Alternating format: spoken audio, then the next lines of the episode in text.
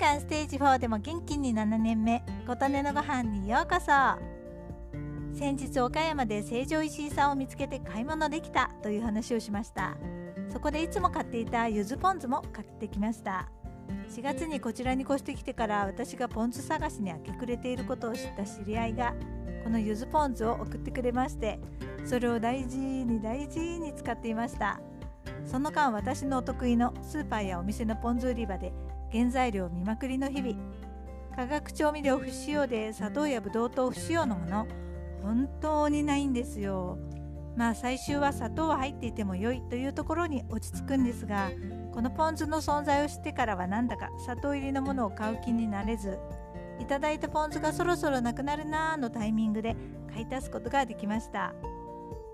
こちらは成城石井ブランドのヒゲタ醤油さん製造のもので醤油醸造酢みりん柚子果汁食塩粉砕鰹節昆布で作られています。私が探しに探してやっと見つけたポン酢です。高知県上市産柚子果汁100%使用。静岡県焼津産鰹節使用。北海道産真昆布使用のものです。普通にお店で買えるポン酢で私の中の一押しです。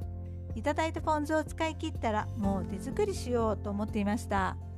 酢 700ml 醤油 500ml みりん 300ml 好みの柑橘類柚子なら1個ぐらいを輪切りにして鰹節お茶パック1袋分昆布 5cm×10cm を1枚お容器に入れ冷蔵庫で3日置いて完成というものを作るつもりでいました。柚子があっという間にスーパーから姿を消してしまいポン酢を作るタイミングを失っていたので今回は購入できてラッキーでした。